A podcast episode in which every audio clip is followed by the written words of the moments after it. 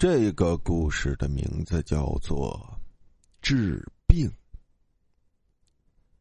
苏明慢慢醒了过来，然后发现自己躺在医院的床上，他想不起来自己是怎么来的，就问道：“护士，我这是怎么了？”“你刚刚心脏病犯了，在公园里晕倒，是好心人把你送到医院来了。”护士用奇怪的腔调说的：“心脏病。”苏明很纳闷，自己怎么会得心脏病呢？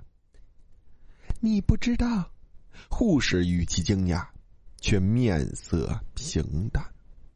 刚刚医生给你做了检查，说你是太胖了才得了心脏病，需要长期吃药来稳定病情。苏明听了这句话，感觉前途一片黑暗。这病能治好吗？他惊恐的问。能是能，但是需要鬼来治。鬼？是啊，最近医院请了一个鬼，可以用阴间的方法治疗人的疾病，而且不留后遗症。护士一边说一边擦着地板，一刻都不停歇。苏明被自己的想法吓到了。他祈求护士带他去找那个鬼，他宁愿见鬼，也不愿意一辈子带着病。护士同意了，把他带到了一个阴暗的房间里。他看到房间里坐着几个人，应该都是来治病的。屋子正中央的台子上有一个虚幻的黑影那应该就是护士所说的鬼了。个人说他的病是脑溢血，那鬼便打开他的天灵盖小心翼翼的拿出他那有血块的脑子，放到身旁的一缸液体里，轻轻一冲洗，就给那人安了回去。那人脸色立马红润起来，走了出去。再接着就是一个高位截肢的男生。鬼把他拎了起来，把腰部以下部位没入那缸液体中。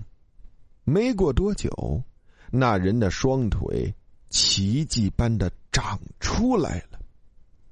终于到苏明了，那鬼把他拎了起来，整个浸入那缸不明液体中。就在他感到快要窒息时，那鬼又把他拎了起来。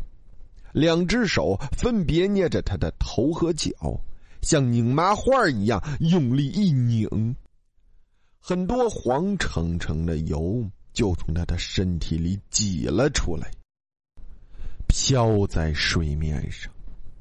鬼把他放了下来，苏明发觉自己瘦了很多，便开心的跑了出去。可是他刚出门，就看到门外的人都倒了下来。他想张口喊，意识却慢慢模糊了。几天后，在这家医院的病房里，我这病还能治吗？能，但需要鬼来治。苏明一边对面前的病人这样说，一边擦着地板，一刻都不停。故事到这里啊，就结束了。感谢大家的收听。